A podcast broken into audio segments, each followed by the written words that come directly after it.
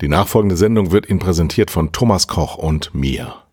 Und einem ganz berühmten Deutschen.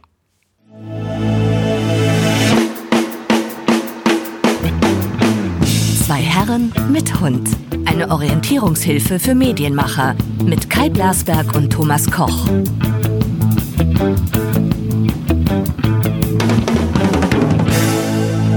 Heute wird's spannend.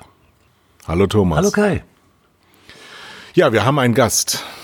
Aber wir werden natürlich ähm, uns bewegen um den Gast herum am Anfang. Wir werden also nicht direkt verraten, wer es ist. Oder willst du es verraten? Nein, noch nicht. Ich finde, wir sollten Ähm, klein, raten. kleines, mach, mach mal so Türchen auf. Wir sind ja in der Adventszeit, heute am 18. Dezember. Machen wir mal das erste. Brauchen wir eigentlich, eigentlich ein Einlass äh, wäre schon, man braucht für unseren Gast kein Türchen, sondern ein Tor.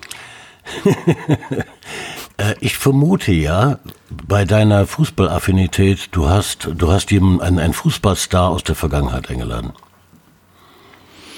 Ähm, ja, ja. Also ähm, nur, dass er ob dieser Qualität nichts weiß und auch Gesamtfußball Deutschland von diesem nichts weiß. Unser heutiger Gast ist ein ähm, Fußballabholder.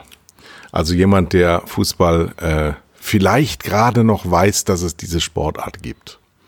Kein Fan, überhaupt nicht. Null. Aber dann Basketball. Du hättest jetzt mit Mario Eishockey. Basler gerechnet, ne? Äh, nein, Horst Rubresch. Rubesch. Rubresch. Rubresch, Ru Rubrikenbresch. Äh, Ruprecht. Nein, Horst Rubesch ist äh, mangels äh, aktiven Wortschatz nicht in der Lage, an einem Podcast Ah, teilzunehmen. schade. Na. Also, weiter. Hast du einen Hinweis auf unseren Gast heute? Ähm, früher sagte man bekannt aus Funk und Fernsehen. Ja, und, und zwar, liebe Freunde, schon sehr, sehr lange, als es nicht Podcast hieß, sondern noch Radio, als äh, Sendungen mit Radio begannen. Alle großen Fernsehstars, die ich kenne, die mir gerade einfallen, äh, fingen im Radio an. Also ist es Thomas Gottschalk. Den hatten wir noch nie hier, aber der ist jetzt in Baden-Baden in Schutzhaft genommen worden. Glaube ich, von einer blonden Frau. Also. Und deswegen macht er jetzt nur noch alles in Baden-Baden. Ich glaube, der, der, der, der ist äh, sehr glücklich über Corona, dass er diese wunderschöne Stadt nicht verlassen kann. Und deswegen, aber das geht natürlich heute, weil wir natürlich Wahnsinn, Wahnsinn. Ich sitze in Süderhüft. Die Hörer dieses Podcasts wissen ja mittlerweile, wo das ist.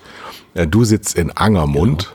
Das ist in äh, Nachbarort von Duisburg-Marxloh. Direkt in der Einkaufszentrum in Marxloh sitzt du und unser Gast sitzt im Osten. Ja. Wow. Wir haben also so eine Triangel gebildet. Wenn man das jetzt auf einer Landkarte abbilden würde, sähe es aus wie so ein Sternenbild. Wie hieße das dann? Star Trek. Genau. ähm, man, kö Damit hast du jetzt festgerechnet. man ne? könnte ihn auch äh, Drolfi nennen, in Schweizerdeutsch. Das ist ein neues Synonym. Synonym. Und wir gehen zum Nachtessen mit Drolfi. Drolfi wäre die Abkürzung für ihn, aber daran, weil es ja ein neues Synonym ist, kann man ihn noch nicht erkennen. Und wir können ihn auch gleich fragen, ob er sich dieses wunderbare von mir gestern ausgedachte Synonym, neue, neue, neue. Früher hieß ja dann DJ davor, das wollen wir mal sein lassen. Dann zum Nachtessen mit Trollvieh in der Schweiz. Darf ich? Aber daran erkennst selbst du ihn nicht. Nein, nein, nein, nein, nein, nein. Hallo. Nein, nein, nein, nein, nein, nein, nein, nein. nein. Ich möchte nein. noch, bevor die Sendezeit Oder? um ist. Ja, also äh, aufmerksame Hörer dieses Podcasts wissen, dass es äh, durchaus auch zur vollkommenen Sinnfreiheit kommen kann und wir uns dann verabschieden. Das dauert aber dann 50 bis 60 Minuten in der Regel. Also du wärst jetzt sehr, sehr früh dran. Willst du, Thomas Koch, sagen, wer der Drollvieh denn ist? Ich habe keine Ahnung, wie du auf Drolfi kommst. Erkläre ich gleich. Ja, okay. Ähm, weil für mich ist äh, unser Gast bekannt unter dem Namen Lars Fred. genau. Und aber, aber vorne rum hat hat er noch einen Namen, unter dem er allen bekannt ist. Natürlich. Der Olli. Genau. Ja! Und wenn So, wir jetzt wollen wir das mal aufklären. Warum denn, warum denn Trollvieh? Oliver Lars Fred ergibt Olf. Ja. O-L-F. Na? So, und die verniedlichste Form von Olf ist Olfi. So. Und wenn der Schweizer etwas ähm, mit einem Artikel belegt und er meint, es ist ein Mann, dann sagt er der. Nur, das kann der Schweizer gar nicht aussprechen. Der sagt dann dr. Dr. Und das zusammen, Olfi, Oliver Lars Fred, verniedlicht Olfi, mit der, der Oliver Lars Fred heißt Drolfi. Ja, ich habe eigentlich. Oder Dr. Droll. Ich, genau, ich habe gedacht, das steht für Doktor und deswegen fand ich das Ja, eigentlich ganz. Weil ich dir gestern per SMS geschrieben Richtig. habe. Und da dachte ich, ja, den, So. den Titel nehme ich an ne? und äh, werde einfach mal jetzt gerade äh, in den Doktorstand erhoben. Finde ich gut. So, jetzt endlich. Nachdem äh, wir haben noch fünf Minuten, da sollten die sollten wir noch nutzen, dass ich jetzt endlich angekündigt wurde. Macht ihr also das das ist auch toll, ein neues Format, wo eigentlich die, äh, die ganze Sendezeit der Gast nur angekündigt wird mit irgendwelchen, mit irgendwelchen Umschreibungen und dann wenn er reinkommt, ist die Sendung vorbei. Das ist auch eine Jetzt darf ich aber ganz kurz noch einmal dazwischen gehen. ähm, ich habe das nur deswegen gemacht. Ich wollte den Thomas noch äh, ankündigen, dass er von jetzt an gar nichts mehr zu sagen hat und auch nichts sagen wird und auch nicht gehört wird. Also er kann jetzt auch seinen Ton abdrehen und rauchen. Ähm, ich aber auch nicht, weil ja jetzt Drolfi dran ist. Und Drolfi redet in einem Fort. Ja. Ja. Und ähm, andere, nee, das sage ich nicht. Der Witz mit dem Fort, der ist echt Der, so der, alt, der oder? ist echt alt. Boah, ey. Nein, also ich bin auch bereit Oliver. für neue Witze und als, also sprich einfach. lasst, uns, lasst uns doch einfach mal jetzt ganz altmodisch mit dem richtigen Gespräch beginnen. Würde ich Also fangen wir einfach äh, an, Ja. an dem 18.12., an dem wir, ähm, Podcasts haben ja nicht mehr so Daten, aber sie beginnen. Und heute ist der 18.12., an dem beginnen wir. Wir haben nächste Woche quasi Weihnachten. Wir müssen auch was ankündigen, nämlich, dass wir zwei Folgen mit Drolfi machen. Ja. Heute. Jetzt, gerade im Moment und dann nächste Woche am ersten Weihnachtstag kommt über die Freunde von DWDL angekündigt, die mir hiermit herzlich grüßen, auch noch eine zweite Folge. Da geht's im Wesentlichen um den Mattscheiber Jahresrückblick. Deswegen reden wir heute über Allgemeines und im nächsten, in der nächsten Woche, in der nächsten Folge über Fernsehen insbesondere im Jahr 2020. Diesen besonderen Brennglasjahr. Wegen Corona. So, heute ist der 18.12. Und jetzt habe ich was vorbereitet und ich frage euch, wie, was haltet ihr davon? Josef Stalin, Willy Brandt, Mario Basler, Brad Pitt, Keith Richard. Was haben die alle gemeinsam? Geburtstag? Ihr Geschlecht. Ach so. Da wären wir ja nicht drauf gekommen. Nee, das war zu einfach. Ah, das war zu, das war zu, zu schwierig für uns. Ja. Ja, ähm, es ist aber es ist aber tatsächlich auch wahr, was Trollfi gesagt hat. Ähm, die haben heute alle Geburtstag. Überlegt euch das mal. Die haben alle am 18.12. Geburtstag. Josef Stalin, Willy Brandt, Keith Richard. Vergessen habe ich noch Steven Spielberg, Brad Pitt, Mario Basler. So. Und was mir aufgefallen ist bei der Aufzählung ist eben, das sind alles Männer. Es gibt offensichtlich keine Frauen, aber mir ist aufgefallen, doch, doch, es sind am 18.12. auch Frauen geboren, aber nicht bei Wikipedia Ah. oder für Wikipedia. Gefunden habe ich noch Billie Eilish, herzlichen Na, Glückwunsch, auch, na, bitte. und, und Katie Holmes. na, es sind doch aber schon mal zwei. Das ist doch schon mal was. Ja, die sind aber noch alle am Leben, die sind relativ gerade erst geschlüpft und äh, kommen aus so einem Bereich, aus dem Josef Stalin zum Beispiel nicht kam. Nein, aber die kommen ja auch nicht alle aus dem gleichen Bereich. Aber das ist schon, also wäre ich jetzt bei Astro TV und mit denen verbindet mich ja viel, würde ich sagen, das muss schon eine ganz besondere Sternenkonstellation sein. Und ich würde jetzt gern bei Hilly Hotan anrufen und fragen, was da das Besondere am 18.12. ist, weil das ist ja echt nicht ohne. Ja, dann sind wir mitten im Thema. Was würde die sagen? Die würde, die würde die Karten mischen und würde irgendwie eine, die würde die Frage gar nicht verstehen und dann eine halbe Stunde reden, eine halbe Stunde reden und dann müsste ich dafür irgendwie 200 Euro überweisen. Aber äh, der Erkenntnisgewinn wäre gleich null. Also deswegen können wir das direkt überspringen. Äh, das Wichtigste am heutigen Tag ist ja auch heute Abend um äh, so gegen 22 Uhr, nämlich Ja. die letzte Winterfolge von. Von Schläferz. Heute ist äh, Schläferz äh, Staffelabschluss und Jahresabschluss. Und ähm, das auch mit dem richtigen Weihnachtsfilm. Also wir haben, und zwar da- dazu muss ich ganz kurz erzählen, also wir, wir versuchen ja immer dann, wenn wir die Adventsstaffel machen, da wenigstens einen schönen Weihnachtsfilm drin zu haben. Und das klappt nur ganz selten, weil es gibt wenig Weihnachtsfilme, die wir kriegen können und die für Schläferz passen wären. Wir hatten mal so einen mexikanischen furchtbaren Weihnachtsfilm und so, aber sonst ist es, also es ist immer recht schwierig. Und äh, für dieses Jahr hier den Film, den es nämlich jetzt äh, gibt, ähm, The Brain, das Gehirn, den hatte ich schon lange da und der war eigentlich für irgendwann geplant. Und als ich schon beim Schreiben war, merkte ich plötzlich nur durch Zufall, durch so einen Trailer, dass das ja Weihnachten spielt und dass das irgendwie ein Weihnachtsfilm ist. Es ist aber so popelig und man, es ist ein kanadischer Film und es sieht sowas von erbärmlich unweihnachtlich aus, dass mir das bei den ganzen Sichtungen überhaupt nicht aufgegangen war. Und wir hatten den durch Zufall ge geholt und der blieb nur durch Zufall für den, für den Advent liegen und dann sagte ich ganz schnell Bescheid, halt, halt, halt. Der war erst als Eröffnungsfilm geplant. Das ist der Weihnachtsfilm, weil der ist, der spielt Weihnachten. Man merkt es nur nicht. Und das finde ich ist so, das passt wiederum zu Schläferz. Also wir haben einen Weihnachtsfilm, den wir auch weihnachtlich feiern werden heute mit ganz viel Weihnachtsliedern und ganz festlich und der auch eigentlich zu Weihnachten spielt. Nur wenn wir es nicht sagen würden, würde es niemand bemerken. Das finde ich jetzt. So geht ein Weihnachtsfilm bei Schläferz. Das ist natürlich auch der Klassiker bei Schläferz. Man versteht ja oftmals nicht, worum es geht. Nein, das versteht man heute auch nicht. Das ist auch das Schöne, das ist auch so toll. Das finde ich auch immer so großartig, dass, dass die Filme bei, bei uns, die leben ja immer von, von meistens irgendwelchen bescheuerten Ideen. Ne? Da wird irgendeine seltsame Idee, wie es gibt einen äh, Wirbelsturm mit Haien oder so ähnlich. Und hier ist es eben auch, es gibt ein riesiges Gehirn.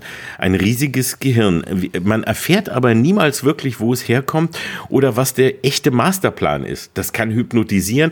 Am Ende frisst es aber immer die Leute auf. Ähm, also das hat auch Zähne und Augen und wird immer größer und so. Aber was es nur genau wollte, versteht gar keiner. Und da denkt man sich immer, wenn man schon so ein, so ein riesiges Ge- Gehirn, das laufen und fressen und äh, Leute hypnotisieren kann, und das will irgendwie irgendwas ganz Großes erreichen, aber äh, sagt es nie und tut auch nichts. Warum, was, was soll der Scheiß? Was ist das für ein Loser? Das ist so ein Trump. Hier ist aber klar, dass du hier mit, ähm, mit dem Film äh, richtig Futter lieferst für die Verschwörungstheoretiker. Ne? Das Schöne ist, dass die, dass, äh, dass ja das meiste, was wirklich als äh, so über QAnon Telegram und andere Kanäle läuft, ähm, von den Verschwörungstheoretikern, eigentlich sind, sagen wir mal, 98 Prozent der Theorien stammen aus Filmen. Aus schlechten Filmen, Serien oder jedenfalls äh, nicht aus der Realität. Ich habe auch, das finde ich, ist, ist zum Beispiel auch ganz spannend, ich habe ähm, gerade bei der Recherche für Schläferz und Film und so weiter äh, mitbekommen, ähm, dass halt ganz, ganz viel, was wir heute so als Grundwissen nehmen und gerade so, sowas, was eben bei den ganzen Verschwörungstheoretikern ne, zum Thema Verschwörung, Satanskult etc. kommt, das stammt alles aus Filmen und dafür wurde sich das aus, hat man sich das ausgedacht mit so einem leichten Bezug zur Realität. Also sowas wie zum Beispiel, ich habe gerade äh, mal wieder einen langen Artikel gelesen über das Making-of von äh, Das Omen.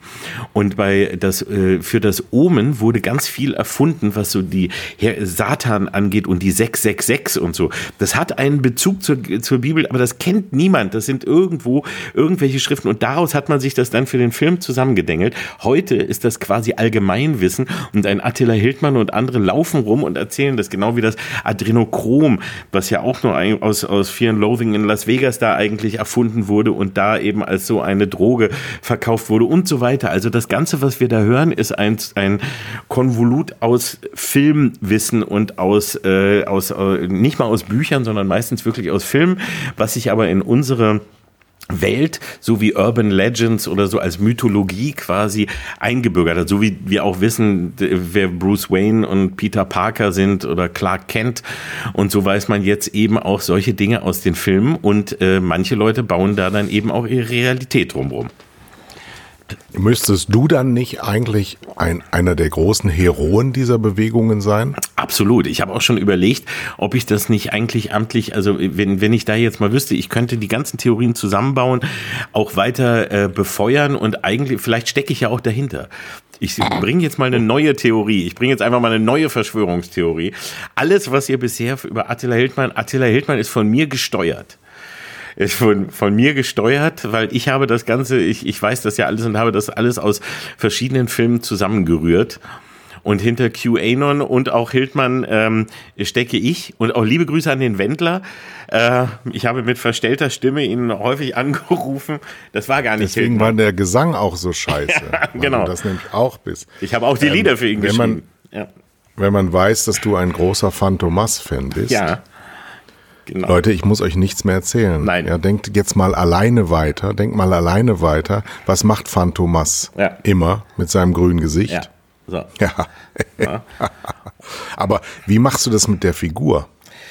Das ist auch, das ist auch ein äh, äh, Fettsuit, den ich habe, damit ich dann in verschiedene, den kann ich aus- und ablegen. Weißt du, ich kann, ich kann jede Gestalt annehmen. Ich bin ein Formwandler eigentlich. Ich bin ein reptiloider Formwandler. Und du, du kommst wahrscheinlich auch ziemlich häufig mit Bill Gates zusammen, ne? Deswegen. Ja, klar. Der kommt nachher auch noch Ist er vorbei. das nicht auch? Der kommt nachher auch noch vorbei und bringt noch eine, noch eine Rutsche frisches Kinderblut. Wir wollen noch Glühwein machen heute Abend. Ich habe aber gehört, beziehungsweise wir kennen uns ja lange genug, als dass ich das nicht auch weiß. Du hast viel, viel mehr Geld als Bill Gates. Ja, natürlich. Der kommt und pumpt, äh, kommt mich auch immer anpumpen. Sage, Der kommt heute auch ein bisschen Geld abholen und dann mal gucken, was er heute kriegt.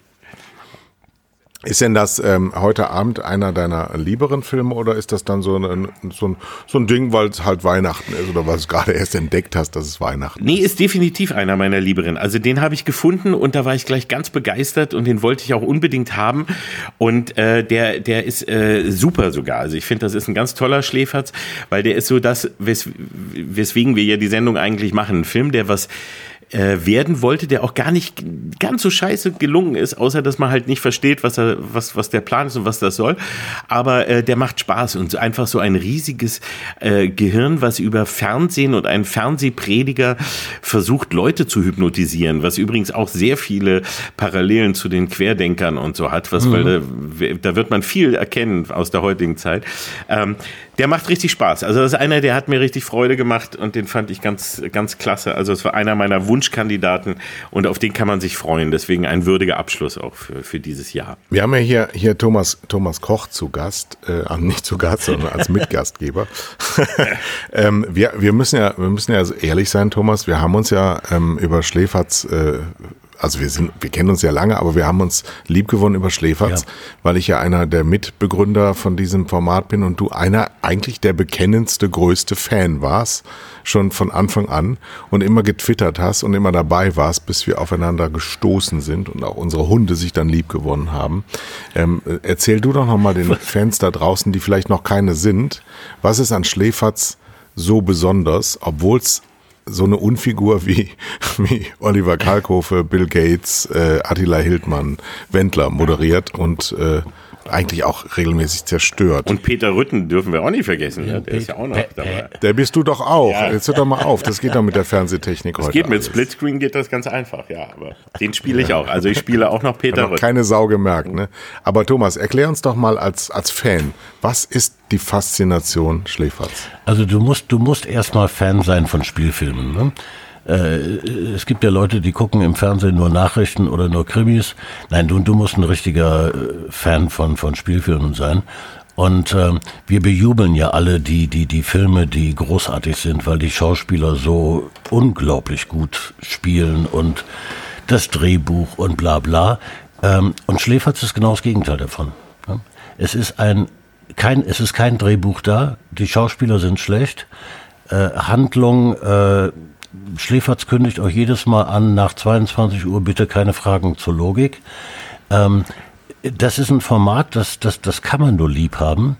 Das Besondere aber ist etwas völlig anderes, nämlich, dass sich eine Gemeinde zusammengefunden hat, ähm, vereint durch die Tatsache, dass sie dieses, diesen Schläferz so lieben äh, und äh, Olli so lieben und Peter so lieben äh, und das ganze Format. Und, und die versammeln sich dann bei Twitter äh, an, an jedem dieser Freitagabende und sorgen dafür, dass ähm, Olli, du beobachtest das äh, wahrscheinlich genauso wie ich, man braucht so etwa 40 Minuten, dann ist man in den Twitter-Trends an erster Stelle in Deutschland. Ja, mal, es geht mal schneller und mal dauert es ein bisschen länger, aber wir schaffen es eigentlich fast immer. Und das ist wirklich gigantisch, wenn man mal bedenkt, dass wir ja am Freitagabend, äh, da laufen immer noch die großen Programme bei den, äh, bei den wirklich äh, großen Sendern mit großer Reichweite, also RTL und äh, sonst was, die ähm, auch natürlich ganz vorne Twitter dominieren. Und dann kommen wir mit Tele 5, mit so ganz kleinen von hinten und sagen äh, Tschüss und drängen die meistens wirklich innerhalb von kürzester Zeit äh, auf Platz zwei oder drei und das macht einen solchen Spaß. Ähm, ich bin ansonsten auch kein Twitterer beim Fernsehen oder so, aber bei Schläferz ist es wirklich toll, weil es da eben da werden die Menschen kreativ plötzlich. Also man merkt, die Fans, die da mittwittern, die, das ist so witzig und es macht so viel Spaß, das zu lesen. Ich komme gar nicht immer hinterher, ähm, wenn, wenn ich selber eben dann äh, mitmache und, und retweete und mache so viel, weil das so wirklich so, so cool ist. Ähm, und das finde ich großartig. Es ist dann eben nicht so Häme und es ist eben nicht nur wie, oh, wie scheiße ist das oder so, sondern nein, man erkennt schon, wir, wir, wir äh, nehmen ja diesen Film mit Liebe an und haben gemeinsam Spaß daran. Und zwar mehr Spaß, als wahrscheinlich jemals zuvor Menschen mit diesem Film hatten, weil der halt scheiße ist. Aber wir haben damit Spaß und wir machen da ein Fest daraus. Und das ist das Geile. Und ähm, Deswegen ist das eben auch ein Format, was, was wirklich, wie du sagtest, nur für Filmfans ist. Man muss Film lieben und nur wer Film liebt, der liebt gute Filme und der kennt auch schlechte Filme. Und man muss eben auch als, als Vielfilmgucker lernen, schlechte Filme zu umarmen und zu akzeptieren, weil wir werden immer mit ihnen konfrontiert, denn du weißt ja nicht vorher, ob es ein guter oder ein schlechter Film wird. Und äh, auch ein Film, den dir ganz viele Menschen sagen, oh, der ist super, der gehört zu den besten Filmen, die ich je gesehen habe, kann sein, dass du persönlich ihn richtig scheiße findest. Mhm. Also das heißt, wir zeigen, wie geht man damit um und wie erkennt man aber auch wirklich de facto einen Scheißfilm, der auch ein solcher wirklich ist. Ähm, und wie kann man das aber eben nehmen und daraus wieder eine etwas Wunderschönes machen, nämlich eine große Party. Also wir sind ein, ein biologisch kompostierbares Programm mit dem grünen Punkt. Das ist Nachhaltigkeit par excellence, was wir hier bieten. Und diese, diese Liebe, die geht ja so weit, dass die, die Menschen sich verkleiden. Äh, ja. Ich denke da mal an die Sektion Bielefeld, ja. Äh, ja. Die natürlich sich vorher den Trailer angucken und dann äh, entsprechend sich verkleiden. Ähm, ich gebe mir immer größte Mühe, Requisiten zusammenzusuchen hier aus der Wohnung, was meistens nicht schwerfällt. Aber Olli, beim Brain, Wel ja. Welches Requisit kannst du mir denn da bitte empfehlen? Es gibt es äh, wirklich, man braucht ja irgendwie, man kann einen Arztkittel kann man machen. Mir fällt noch eine Axt und eine Kettensäge ein, ein äh, Gehirne. Wer, wer das Gehirn rausnehmen kann oder wer noch irgendwie alte Gehirne rumliegen hat, äh, die kann man gebrauchen. Und ansonsten klamottenmäßig so für die für die Damen äh, vielleicht einen alten 80er Jahre Jogginganzug oder so und ansonsten reicht ein Oller Pullover und so. Also da, da äh, so kostümmäßig tut sich da nicht so viel. Da ist das ziemlich, ziemlich simpel. Ähm, aber da, das, das ist es eigentlich schon. Aber 80er also, Jahre Klamotten, spielt, ja, das ist gut. Ja, ja, so ein bisschen so, so Rest 80er, ja. Also das ist, wie, das find, aber wie findest, wie findest du die Filme? Weil anfangs war es ja so, wir haben uns ja auch ähm, regelmäßig darüber unterhalten, was wir so in, aus unserer Kindheit und Jugend äh, erinnerten, aber irgendwann bei jetzt, wo sind wir, 110, 120 Filmen, ähm, geht das ja aus. Also wie kommt man darauf? Weil es ist ja ähm, Schläferz zu werden eine Wissenschaft für sich. Nicht jeder Film kann das.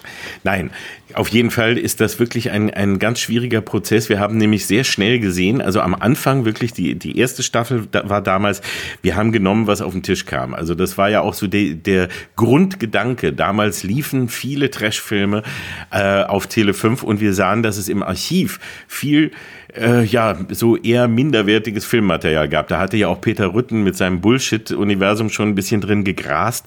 Und dann haben wir gesagt, okay, ja, ja, nehmen wir da mal was von. Aber schon im zweiten Jahr merkten wir, oh, das reicht nicht, weil da liegen vielleicht 20 ziemlich ähnliche, äh, sehr schlechte Italo-Western. Aber da kannst du halt nicht fünf oder so von bringen. Du musst eigentlich immer wieder ein neues Genre und wieder einen neuen, einen neuen Ansatz bringen. Dann haben wir angefangen schon zu suchen Und jetzt mit der Zeit ist es so, dass ich wirklich wie ein Trüffelschwein des schlechten Geschmacks unterwegs bin und äh, die, die Perlen der schlechten Filme heraussuche. Das ist schwer, weil das, was man so ganz einfach findet, ne, was so überall, äh, das hat man eben schnell durch.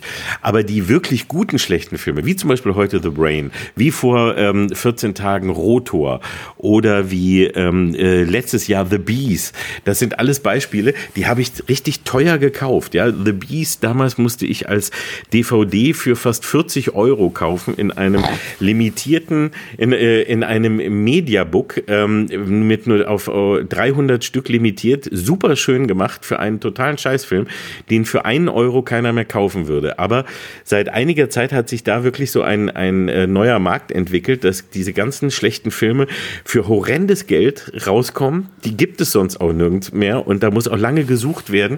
Das dauert bei Tele 5 richtig lange, bis sie oft die Rechteinhaber finden und wer das denn, ob es da überhaupt noch wen gibt. Ähm, und da muss man richtig nachsuchen. Und ich habe jetzt hunderte von, von wirklich äh, megamäßigen regelmäßigen Scheißfilmen bei mir liegen und gehe die alle durch und die, die am besten sind, die kommen auf eine Liste und die gebe ich dann äh, rüber und sage, versucht mal die und die zu kriegen und dann fallen immer wieder ein paar raus, dann schiebe ich wieder ein paar nach. Aber ich bin hier wirklich die ganze Zeit am gucken. Mein ganzes Regal ist voll mit richtig ausgewählt beschissenen Kackfilmen für viel, viel Geld eingekauft und die muss ich alle durchgucken und da findet man aber echte Perlen. Also wie jetzt die eben genannten, die sich echt lohnen und die hätte ich sonst sonst nie im Leben gefunden, weil die nie wieder irgendwo laufen und man kriegt das sonst nie wieder mit, außer bei uns. Gib's zu, du guckst die auch heimlich nochmal, ne? Äh, ich habe natürlich auch Spaß daran. Also das jetzt mal ganz äh, unbenommen. Das ist ja mal, also erstens mal bin ich ja mit so schlechten Filmen auch aufgewachsen und habe ganz viele davon im Kino geguckt noch und dafür Geld bezahlt. Also so Filme aus den äh, 60er, 70er, 80er Jahren. Und damals so im Kino war man dankbar für alles, was es gab. Das war ja auch noch zu einer Zeit, als es ähm, eigentlich nur zwei richtige Fernsehsender gab am Anfang. Da hat man alles geguckt, was sich bewegt hat und was irgendwie nach Unterhaltung aussah. Und da waren ganz viele Filme, die waren furchtbar. Und ich habe damals, so naiv war ich dann als, als Kind und noch junger Jugendlicher, dass ich dachte, da, dann habe ich den vielleicht nicht verstanden, weil ich habe ja Geld dafür bezahlt. Da äh, haben ja ganz viele Leute dran gearbeitet. Der war ja auch teuer.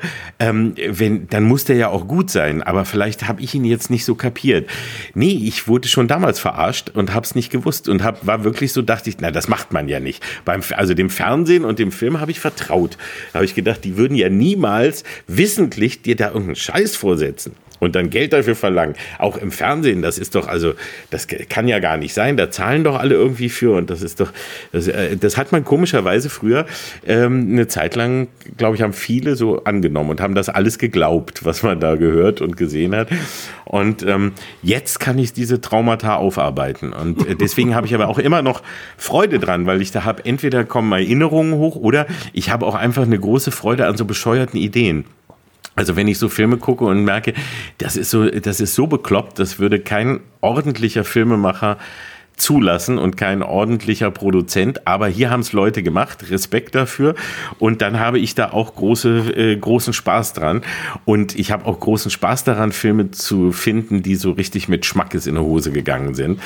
Weil ähm, wir zeigen ja, wie man daran Freude haben kann. Und wenn man dann welche findet, die so richtig äh, missglückt, also Rotor fand ich zum Beispiel ganz toll letztens, weil der war wirklich sowas von vergeigt in jeder Beziehung.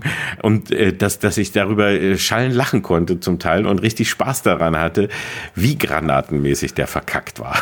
Und das wobei, ich, wobei man für, für Nicht-Kenner auch immer sagen muss, die, die das zum damaligen Zeitpunkt gemacht haben, waren da gar nicht so voll des Humors. Ne?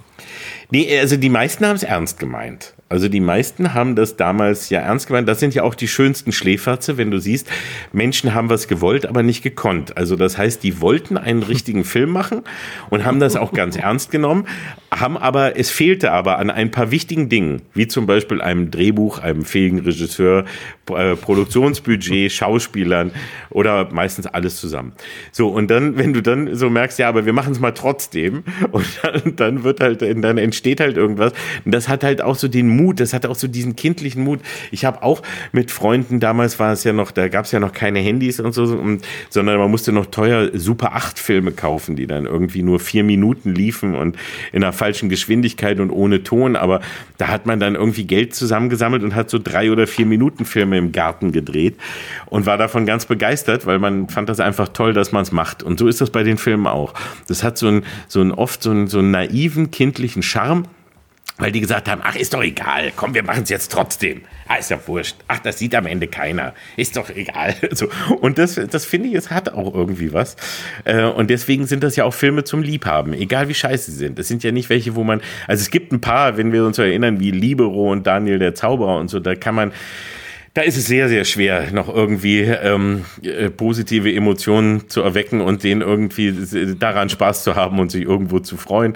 Den durchleidet man. Aber bei den meisten ist es ja, dass man da doch auch echt äh, Freude dran haben kann und Spaß dran haben kann. Mehr als die Macher damals und mehr als die Menschen, die damals ernsthaft Geld äh, ausgegeben haben im Kino oder in der Videothek, weil sie dachten, sie kriegen einen richtigen guten Film. Das ist natürlich Verarschung gewesen. Aber, aber Asylum, diese Produktionsgesellschaft, die hat ja daraus scheinbar einen Kult gemacht. Ne? Die haben ja absichtlich schlechte Filme gedreht, oder wie, wie sehe ich das? Ja, die waren, also sagen wir es mal, nennen wir es mal ähm, ruhig ganz offen, die waren am Anfang Betrüger. Also einfach reine Filmbetrüger. Die haben Filme gemacht, die so ähnlich klangen wie richtige Filme. Also wenn die Transformers ins Kino kamen, haben sie die Transmorphers gemacht. Wenn es Thor gab, dann machten sie Thor der Allmächtige. Dann äh, sie Pacific Rim, dann gab es Pacific, äh, äh, nee, oder dann Atlantic Rim haben sie dann gemacht und so. Also das waren wirklich immer so äh, nahe dran. Ein Cover, was so ähnlich aussieht und dann aber nur irgendwie 1000 Euro als Budget und auf dem irgendwo auf der Müllhalde oder äh, hinter eine, irgendeinem Parkhaus gedreht. Und das ist halt richtig beschiss gewesen. Das hat aber sehr gut funktioniert, als es damals noch Videotheken gab und dann eben die Dinger in die Videotheken kamen zum Kaufen oder Leihen. Und die Leute, die sich nicht so auskannten, die hatten nur, Oh, da habe ich doch von gehört. Das ist doch der, der, äh, ja, der muss doch gerade irgendwie im Kino sein. Da lief ja ganz viel drüber. Den nehme ich mal mit nach Hause. Dann haben sie geguckt und später allen erzählt, ja, ich habe den gesehen, der war aber scheiße. In Wirklichkeit haben sie aber diese schlechte Kopie gesehen und das hat sich aber bezahlt gemacht. Also man hat genügend Leute gefunden, womit das funktioniert hat. Das hat, ist mhm. irgendwann zum Glück ein, ein wenig zurückgegangen, weil äh, die Videotheken halt äh, äh, eingegangen sind und es diese Form von Kauf-DVD und Leih-DVDs nicht mehr gab. Und jetzt macht Asylum hauptsächlich ja Produktionen für den Sci-Fi Channel und ähm, produzieren für die sogenannte Creature Features, also mit irgendwelchen Monstern oder mit irgendwie verrückten, riesigen Viechern, Haie möglichst oder irgendwie Riesenkrokodile und, und sonstiges, machen sie dann irgendwelche billigen Filme, wo aber irgendwie für ein paar Sekunden so ein Riesenvieh erscheint und wo sie das äh, dann da irgendwie senden können. Das heißt, das sind einfach sehr schlecht gemachte Trashfilme. Inzwischen etwas besser und nicht mehr so zynisch boshaft wie damals, wo es einfach wirklich Aber was bei denen war. nie eine Rolle spielt, ist Humor. Naja, sie tun jetzt so inzwischen. Bei, bei Sharknado haben sie ja dann entdeckt, also den, der erste Sharknado, da haben sie sich ja noch richtig ernst genommen. Und beim, ab dem zweiten und dem dritten haben sie gemerkt, oh, die Leute lachen über uns und das ist ein Geschäftsmodell. Also die, die, äh, die haben Spaß daran und die lachen darüber, wie scheiße wir sind. Also hauen wir jetzt nochmal so auf die Kacke, dass es spritzt und machen es noch bescheuerter und machen, äh, und, und machen uns selber drüber lustig. Da merkt man allerdings Aber auch, ihr wart ja selber mal, ihr habt ja, ja Cameo-Auftritte da gehabt, also ihr habt euch selber gespielt. Ja. Und äh, du hattest mir damals erzählt am Set, ähm, ihr habt unglaublich viel Spaß gehabt und die Amerikaner haben immer gedacht, diese crazy Germans, die haben sie doch nicht mehr alle. Worüber lachen die denn da? Ja, die haben, genau, die haben eine, die, die haben eine, ein ganz anderes Verständnis zu dieser Art von, von Trash. Also das ist auch, weil es gibt ein, eine, einen Humor, der nennt sich Camp-Humor. Das ist sowas wie zum Beispiel bei, äh, die, also das beste Beispiel finde ich ist immer die alte Batman-Serie aus den 60ern. Die ist nicht auf Pointen, das ist eigentlich Comedy, ähm, aber die ist nicht auf Pointen geschrieben, also so wie bei Nackte Kanone dann zum Beispiel später. Das war auch Camp, weil das war auch so übertrieben ernsthaft gespielt, aber da gab es dann auch noch richtige Gags und Pointen. Bei Batman war es einfach so, dass es äh, die Witzigkeit entstand dadurch, dass man sich, obwohl die ganze Geschichte so bescheuert und absurd war und die alle in so bunten, blöden Klamotten waren, dass man das so überernst gespielt hat und also auch Batman so übermoralisch, überernst und so war. Und das ist so eine Art von Humor, die kennen wir hier nicht in, in Deutschland. Also das, das gab es nie, das hat nie einer richtig kapiert. Und deswegen ist so der Zugang von äh, der, der Amerikaner und auch der Engländer zu diesen Geschichten, wie jetzt zum Beispiel auch auch Sharknado anders. Das heißt, die nehmen das zwar ernst, aber sie wissen, dass man darüber auch äh, ein bisschen lachen kann, aber man braucht, also äh, deswegen glauben sie aber nicht, es ist Comedy und sie glauben auch nicht, dass es lustig ist. Aber sie wissen, dass man da, da so drüber schmunzeln kann, dass man da eine andere Attitüde haben kann. Und äh, als wir dort waren, haben wir gesehen, ja, die nehmen ihre Sache, die sie da machen, schon richtig ernst. Sie glauben auch, dass sie da einen richtigen Film machen. Sie sind sich aber auch dessen bewusst, dass dieser Film dass, dass viele Leute darüber lachen, wie bescheuert der ist. Dass wir daraus ein Format machen, wo wir sagen, hey, das ist ein Scheißfilm, aber wir haben trotzdem Party daran, aber wir analysieren den auch dabei und zeigen auch, warum der wie scheiße ist und nehmen das nicht nur einfach so hin. Das haben sie nicht so verstanden, weil das kennt man da nicht so unbedingt. Und als wir das erzählt haben oder immer, wenn wir versucht haben, das zu erklären, das haben sie nicht kapiert. Sie dachten, wir feiern einfach jetzt nur äh, den Trash so wie, wie sie es eben da auch tun. Und sie ähm, nehmen dann aber wie ihre Arbeit dabei dann auch schon richtig ernst. Und das haben sie auch richtig, da waren auch einige dabei, die richtig mit Herzblut dabei waren. Also Tara Reid war es nicht, aber äh, die Hauptdarstellerin, aber äh, der, aber, aber der, der Junge da mit seiner Frau, die die Special Effects gemacht haben und so äh, Sachen gebastelt haben, die waren richtig geil. Da hat man gesehen, die haben, die, die brannten dafür. Das war deren Leidenschaft. Und das war daher ein sehr bunt gemixtes Team eigentlich schwer zu glauben, dass, dass beim Schläferz äh, ernstzunehmende Geschäftsleute sitzen, die keinen Humor haben. Ne? Ja. Nein. Ich habe hier äh, auf, auf meinem Bildschirm, das muss man den äh, zu, Zuhörern mal sagen, ähm, so, so ein Zencaster heißt das Modell und da sind die Sprachlinien aufgezeichnet, äh, die wir haben, also drei verschiedene und bei Thomas und mir sind Striche wie im OP tot und, und, bei Olli, bei Olli also also ich habe es ja angekündigt, bei Olli kommt man schwer dazwischen. Dafür habe ich die erste Viertelstunde habe ich kein Wort gesagt, als ihr mich angekündigt habt. Du warst, äh, du, du warst ja ähm, zum Start äh, der, der Serie Schläferz ähm, sehr bekannt. Du hast aber auch einen Partner an deiner Seite gehabt, der hinter den Kulissen bekannter war als vor den Kulissen, nämlich Peter Rütten. Und hast aus ihm, jetzt wissen wir natürlich, dass du es selber bist, aber du hast aus Peter Rütten, also aus der Figur, die du erfunden hast, ein Sexsymbol gemacht. Wie ja. ist denn das entstanden? Das war ja auch nicht so geplant. nee, das war, eigentlich wollte ich das äh, für, für mich äh, in Anspruch nehmen. Das hat aber irgendwie nicht funktioniert. Ähm, das, das Lustige ist und das Schöne ist, was ich irgendwie mein ganzes Leben immer gesehen habe und eben auch bei Schläferz, man kann so eine Sendung und, und so ein, ich nenne es jetzt ruhig einmal Kult, der daraus entsteht, ähm, das kann man nicht planen. Und das entsteht. Und so eine Sendung und so ein Format, das lebt. Und äh, das war schon immer so. Man kann also, man kommt auf eine Idee und diese Idee, die macht man dann mal und wenn die irgendwas Gutes hat, dann macht man die weiter und entwickelt das. Ähm, aber äh, wenn ich daran denke, wie wir angefangen haben und noch überhaupt keine Ahnung hatten, was da passiert und wir wirklich noch so relativ auch naiv als so launige Kommentatoren nur so da sitzen und uns noch gar nichts richtig trauen, ähm, der Rest hat sich immer nur ergeben. Also das kam, weil plötzlich Peter äh, immer lässiger wurde und plötzlich ja die, die, die Chicks in, äh, bei Twitter sprangen auf ihn an und wurden wuschig und heiß und schrieben über Sexy Peter. Und dann haben wir habe ich natürlich immer auch so gedacht, ach komm, das müssen wir noch ein bisschen rauskitzeln und ihn noch ein bisschen in sexy Kostüme und äh, so packen. Und dann wurde, war die Begeisterung immer größer. Oder auch eben, dass man irgendwie so die, die privaten Dinge, also der, das Lustige ist, die Figuren, die sich da jetzt ja so draus entwickelt haben. Wir sind ja jetzt inzwischen zwei, zwei feste Figuren. Also ich bin der Besserwisser, Schlaumeier, Nervenarsch und äh, äh, Peter ist der so abgefuckte, der eigentlich keinen Bock drauf hat und seine Arbeit nicht so ganz ernst nimmt und eigentlich nur rauchen und saufen will, aber dabei irgendwie sexy und cool ist und immer wieder cholerische Ausbrüche hat. So, das hat sich aber alles entwickelt. Das war also niemals so, sondern das, das basiert das ist also ähnlich wie bei den Verschwörungstheorien, über die wir vorhin kurz gesprochen haben. Das basiert auf der, irgendwo auf der Realität und, und dann spinnt sich daraus so ein Mythos. Und dass Peter raucht und gerne Bier trinkt und manchmal irgendwie nicht so richtig wusste, in welchem Film er gerade ist, das stimmt genauso wie, dass ich irgendwie mit nervigen Schlaumeiereien allen auf den Sack gehe, weiß vorhin, weil ich irgendwas da, äh, irgendwas weiß und ähm, das, das dann gerne erzähle und keiner möchte es hören und so. Das hat sich, das, das stimmt also alles. Und wir haben es dann nur noch ausgebaut.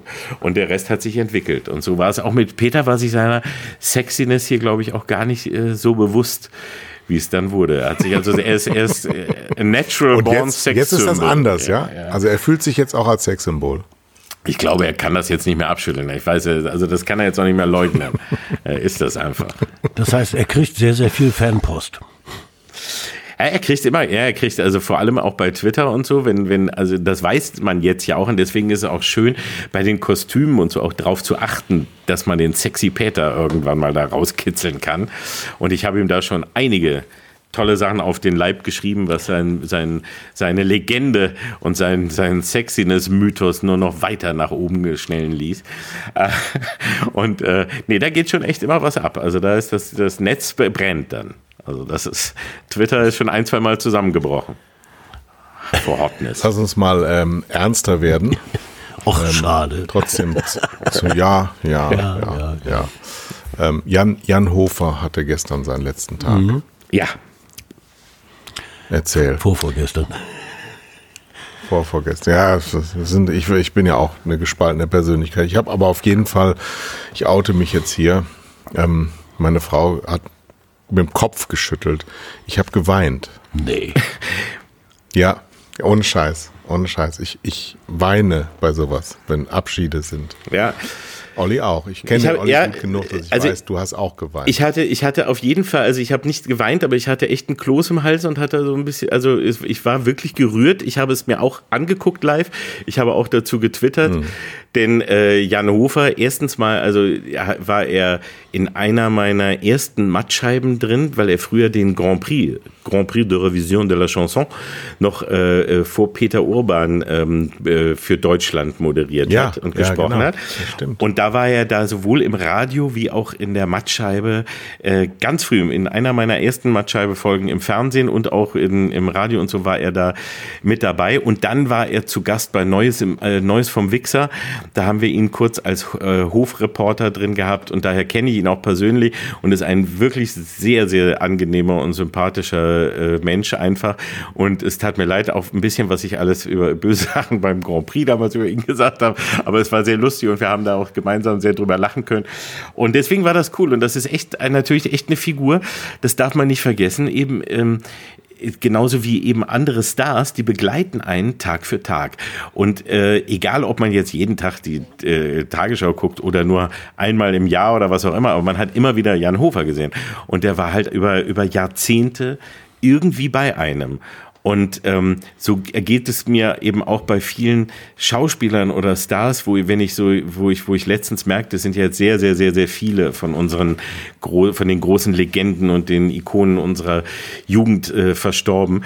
Und äh, wenn, wie, wie nah einem das geht, weil mir jetzt erst so aufgefallen ist, ja, die meisten davon oder viele davon habe ich mehr gesehen als den Großteil meiner Verwandtschaft. Und äh, mit denen habe ich auch viel mehr Spaß gehabt, um ehrlich zu sein. Weil die sind, ähm, jedes Mal habe ich mich gefreut. Ja, und äh, es gibt viele, über die habe ich mich gar nicht so gefreut, wenn ich die sehen musste, aber die gehörten halt dazu.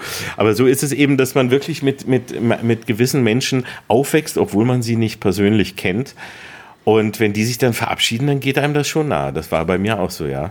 Und ich fand, er hat das sehr schön gemacht mit seinem Krawatte lösen am Ende. Es war sehr cool und lässig. äh, war Ich glaube, ich sehr- glaub, das sehr, hatte sehr auch, auch eine Besonderheit, dass er ausgerechnet in diesem Jahr dass wir ja so schnell nicht vergessen werden, äh, seinen Abschied nimmt, weil äh, da, da wurde einem bewusst, wie sehr man nach Normalität lechzt. Ne?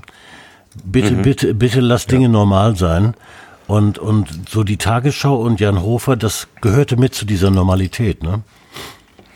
Ja, und auch noch so ein bisschen Verlässlichkeit, also wem, mhm. man noch vertrauen kann. Ne? Ich meine, das ist ja, das ist ja so das, was gerade sich in diesem Jahr ergeben hat, dass dieser, dieser Vertrauensverlust und dieses, also Früher gab es eben die Tagesschau und da gab es auch nur zwei Sender. Dann kamen noch ein paar andere dazu und es gab eine Handvoll Zeitungen und Zeitschriften und äh, man wusste, die zwei, drei waren seriös und die anderen waren bunt.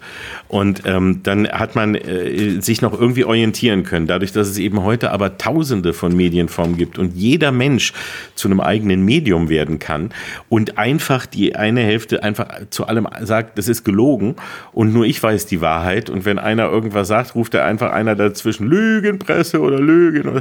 Deswegen ist es einfach, dass man, äh, das glaube ich, ein Großteil der Menschen ist einfach, ähm, äh, denen fehlt eine Orientierung. Also wem kann man noch wie trauen? Wer ist, ja, wer ist denn noch vertrauenswürdig, so einigermaßen?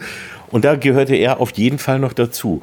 Und dieses Jahr hat uns, glaube ich, auf nicht nur durch Corona, Corona-Leugner, Verschwörungstheorien, aber auch natürlich durch Trump, der jetzt eben noch immer da sitzt und immer noch behauptet, äh, es ist alles eine, eine große Lüge gegen ihn, obwohl jetzt wirklich niemand äh, mehr ihm, ihm Recht gibt. Aber er behauptet es einfach weiter und zeigt uns, dass eine Lüge zu, irgendwie zur Wahrheit wird, wenn man sie nur lange genug behauptet und nicht ähm, und niemals zugibt, dass es eine Lüge war. Und das ist eben sehr, sehr schwierig in dieser Zeit. Und da wird ein Jan Hofer, glaube ich, jetzt sehr fehlen, weil genau solche Menschen, die einem noch so ein ganz bisschen wenigstens dieses Gefühl von Normalität und Vertrauen geben, die fehlen. Ein weiterer Abschied, den wir in dieser Woche nehmen durften, mussten, sollten, wollten. Heiko Wasser, Christian Danner, Kai Ebel, Formel 1, verschwindet aus dem Free TV. Ja, damit ist dir egal. Ne? Ist mir, Sport ist, ist mir, egal. Ist mir ehrlich gesagt, also äh, absolut scheißegal.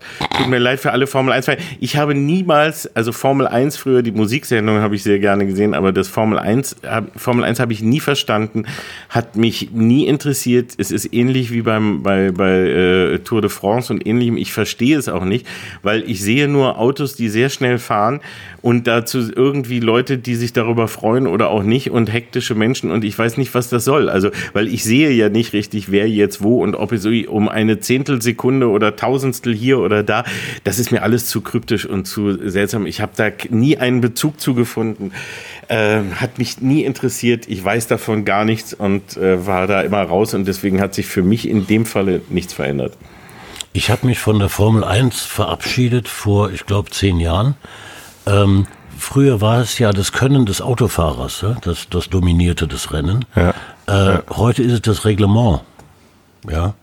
Das, das entscheidet im Grunde genommen, wer gewinnt und Technik und spannend finde ich das nicht mehr. Nee, spannend fand ich das nie. Aber für mich war es aber der ähnliche wie Jan Hofer. Also ich gucke das nicht mehr. Oder wie damals, äh, ich glaube letztes oder vorletztes Jahr war es mit der Lindenstraße, wo wir auch dann die letzte ja. Folge alle dann wieder gesehen haben. Ähm, wo ich übrigens auch geweint habe.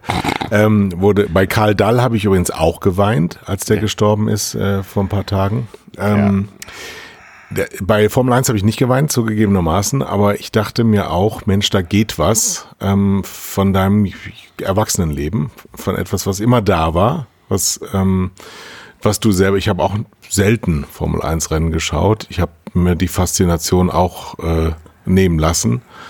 Ähm, ähnlich wie bei dir, Thomas, aber ähm, die Institution, dieses, das ist da, darauf kannst du dich verlassen. So wie eine Ulrike von der Gröben steht immer neben Peter Klöppel seit 30 Jahren und ist immer gut gelaunt und sagt immer irgendwas zum Sport, was gar nicht stimmt. Das weißt du ja, dass dahinter alles Fassade und, und nur noch Reichtum ist. Aber ähm, ich, ich weiß noch nicht, und wir haben ja in diesem Herbst das Oberthema die Zukunft der Kommunikation. Ähm, wir werden ja, Oliver, vielleicht bist du da angesprochen, das Free TV als solches nicht verlieren. Ganz im Gegenteil, als älteste Gesellschaft der westlichen Welt werden wir ja immer mehr Fernsehen gucken und es wird nicht alles Netflix sein. Ähm, was, was soll eigentlich kommen, wenn alles so geht und das Neue irgendwie einem noch nicht so bekannt vorkommt. Ja, ich glaube, das Fernsehen, äh, also das Free TV und das lineare Fernsehen steht äh, äh, vor einer ganz großen Herausforderung und muss sich wirklich ein paar ganz wichtige, vor, vor ein paar ganz wichtige Entscheidungen stellen, die eigentlich schon seit Jahren oder Jahrzehnten anliegen, aber die jetzt ähm, irgendwann existenziell werden. Denn dieser Spruch wie das Fernsehen hat ja keine Bedeutung mehr und das ist doch sowieso nicht mehr da und so ist ja Quatsch, weil es wird das lineare Fernsehen auch immer geben und das lineare Fernsehen hat sehr wohl eine wichtige Bedeutung. Ähm, nur es macht, es, es sendet sich selber in die Bedeutungslosigkeit. Und das ist eben etwas, was jetzt so langsam mal wieder in die Köpfe muss. Fernsehen ist und bleibt Inhalt und bleibt Emotion und ist etwas, was man den Menschen äh, man, man, man berührt die Menschen, man will das auch. Und das ist der, der Sinn und Zweck des Fernsehens. Und wenn man aber einfach nur Dinge sendet, weil es halt, weil man es kann, weil es billig ist, weil man damit Sendezeit füllt und die etwas um die Werbeblöcke herum platziert, womit die Werbeblöcke gerechtfertigt werden, dann äh, hat das mit Fernsehen nichts zu tun. Ähnlich aber auch wie bei den öffentlich-rechtlichen, die einfach nur sagen, wie bei uns ist die Tradition so, dass sich einfach nie was verändert, bis irgendjemand wegstirbt. Und so lange machen wir immer das gleiche Programm und wir, wir bleiben immer gleich und wir, wir, wir wagen nichts, weil ja die Tradition so wichtig ist. Genau dazwischen liegt irgendwo die Wahrheit. Also das Gefühl von, ja, ich fühle mich aufgehoben, das hier ist mein Zuhause und dort passieren aber auch mal spannende Sachen. Da sitzen nicht nur immer Oma und Opa und sabbern vor sich hin schon seit 20 Jahren und sagen kein Wort mehr, sondern da kommen auch mal Leute rein und da kommen auch, kommt auch mal Besuch und da ist es auch mal spannend und da ist vielleicht mal ein Abend äh, mehr und einer weniger gelungen, aber man traut sich was und es ist nicht, man erstarrt nicht in, in irgendwelchen äh, in, in irgendeiner Lethargie. Dazwischen muss man sich bewegen. Nur das, die, die Streaming-Dienste und anderes haben inzwischen gezeigt, die Menschen sind nicht so doof, wie man glaubt. Es gibt sehr viele, die sind es, aber nicht alle. Und eben, äh, es lohnt sich sehr wohl auch auf die sogenannten Nischen oder Seitenarme der, äh, der, der Masse zu schauen. Nicht immer nur die Mitte, wo die meisten sind, äh, haben eine Berechtigung, sondern auch in den Nischen findet man ganz viele Menschen und man muss auch mal glücklich sein, nicht alle, sondern einfach nur viele oder einige Menschen dafür aber sehr gut bedient zu haben. Und das muss das Fernsehen wieder lernen. Ähm, und das geht nur über, über Inhalt und darüber, sich was zu trauen und auch das Fernsehen selber wieder als, als Medium zu lieben und eine gewisse Verantwortung dazu empfinden. Und das ist, das ist eben immer schwieriger in der heutigen Zeit, leider bei den ganzen Sendern und weil da immer weniger Menschen sind, die eben das Fernsehen auch wirklich selber lieben oder mal gemacht haben. Ähm, aber wenn das nicht geschieht, dann wird das Fernsehen sich, dann, dann läuft es Gefahr, sich in die Bedeutungslosigkeit selber zu, zu äh, senden, dass es irgendwann nur noch ein Begleitmedium ist. Ähm, das darf aber einfach nicht passieren. Olli, du hast es gerade selber beschrieben, als du das, das Konzept von, die Entwicklung des Konzeptes von Schläferz äh, beschrieben hast. Ähm, so, so ein Konzept lebt und ihr arbeitet, ihr habt dran gearbeitet.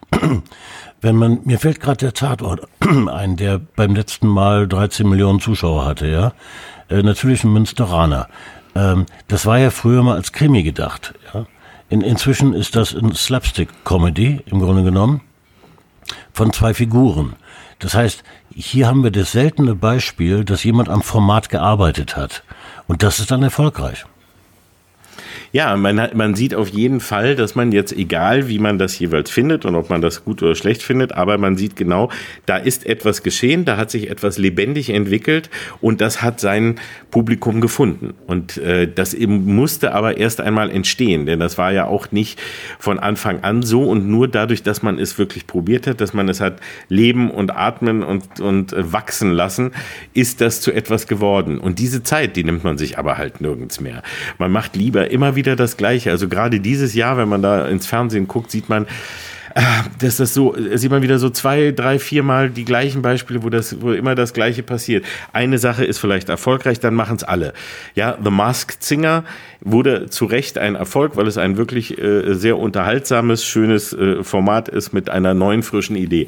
Plötzlich hatten wir dann in der zweiten Jahreshälfte hatten wir fünf oder sechs oder sieben verschiedene Formate, wo maskiert, gesungen, nicht gesungen, ja. mit Plüschpuppen oder sonst was. Und alle waren mehr oder weniger scheiße, nichts klappt mochte so richtig.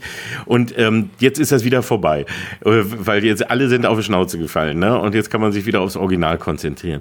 Die äh, Doku-Soaps, es war nach, nachdem äh, es äh, in, im Sommer mit Promis unter Palmen so ein Mega-GAU gab, dass man sagte, boah, schlimmer kann es nicht mehr werden. Jetzt haben alle. Hier muss ganz kurz jetzt einschreiten, ja. Olli.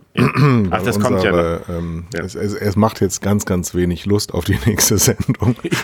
Aber die nächste Sendung kommt bestimmt, nämlich dein Jahresabschluss richtig, am 27. Richtig, richtig. bei Tele5 und am 25. senden wir die Sendung dazu. Ähm, äh, wir, wir haben eine Stunde jetzt rum, wir haben eine, eine Menge erfahren über Schläferz, wir haben eine Menge über Fernsehen überhaupt erfahren. Äh, was ich auf jeden Fall für die Weihnachtszeit, in der wir ja jetzt gerade stehen, von euch noch wissen will und dann mit dem Querverweis auf die nächste Woche, da reden wir nämlich dann nur über das Fernsehjahr 2020 und da werde ich auch einige kritische Fragen stellen, ob das denn wirklich auch alles so stimmt. Ähm, was ist denn zu empfehlen, was man in der Vorweihnachtszeit, weil man es nicht bisher getan hat, von dem Fernsehkenner Oliver Kalkofe, was Weihnachtsfilme und Weihnachtsmusiken angeht? Was muss ich als Mensch gesehen haben? Ach, ich glaube, das, was man, also ich glaube, es gibt nicht was, was man gesehen haben muss. Das erste ist, die, äh, man, man tendiert ja dazu, Weihnachten ist so ein, eben ein Ritualfest und da guckt man dann die Sachen, die man auch früher gesehen hat. Also das heißt, nicht ohne Grund ist das Fernsehprogramm und die, das, die Filmauswahl, äh, die zu Weihnachten ähm, oder um die Weihnachtstage rumläuft, fast jedes Jahr gleich. Nur irgendwie auf die Sender verteilt. Und alle gucken immer die Sachen, die man in der Kindheit gesehen hat oder sonst wie. Und jeder hat da bestimmte Vorlieben oder, oder Schwächen. Also ich bin auch jemand natürlich, ich gucke sehr gerne mir den, die klassische Loriot-Weihnachten bei den Hoppenstedts an. Ich finde, äh, für mich gehört äh, Stirb langsam zu Weihnachten. Ich finde das äh, für mich einer der schönsten Weihnachtsfilme. Teil 1 und 2, vielleicht dieses Jahr mal 2 oder auch äh, im Geheimdienst der Majestät, James Bond, äh, ähm, der einzige Weihnachtsbond quasi, den es da ja gibt.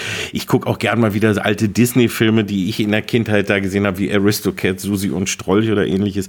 Also all diese Sachen oder auch äh, Filme wie, wie äh, Die Geister, die ich rief mit Bill Murray oder Ticket für zwei, die ich noch so in den 80ern äh, äh, Spaß dran hatte oder große Monumentalfilme, die früher immer so dann um die Weihnachtszeit liefen. Äh, egal, ob man jetzt äh, Robin Hood oder eben Gladiator oder eben auch noch Cleopatra und was Altes guckt. Egal wie, so diese alten Sachen, die lange dauern, wo man sich so einfach hinsetzt und sich mal die Ruhe nimmt, weil man sonst die Zeit nicht hat. Das ist so für mich, finde ich, Weihnachten Weihnachten, aber das ist mein persönliches. Und jeder hat da was anderes. Die einen gucken halt jedes Jahr die drei Nüsse für Aschenbrödel und die anderen gucken dies und jenes.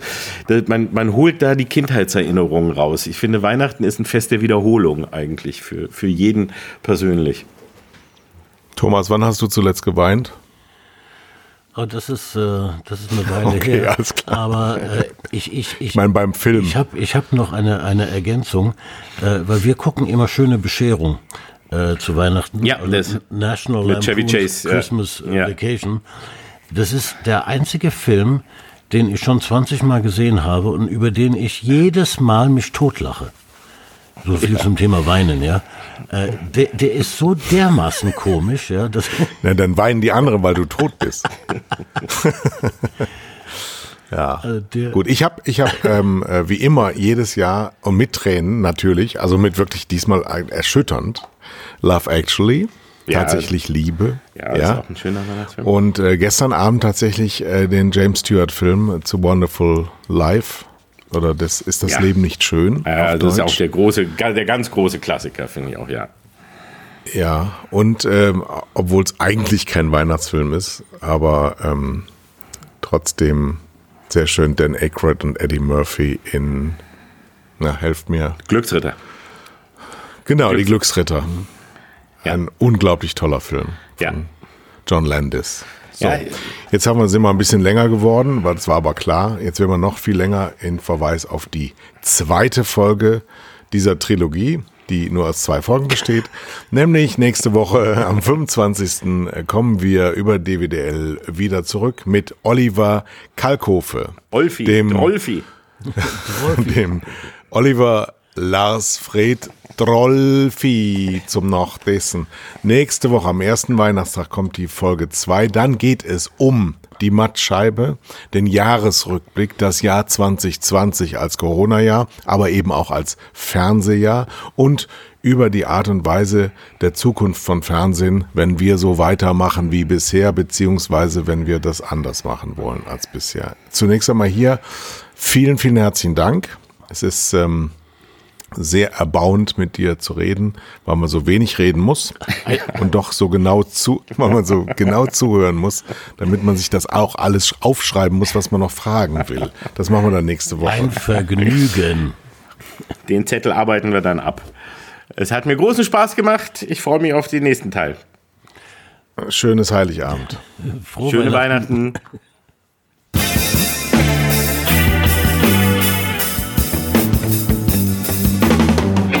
Das waren zwei Herren mit Hund. Kai Blasberg und Thomas Koch.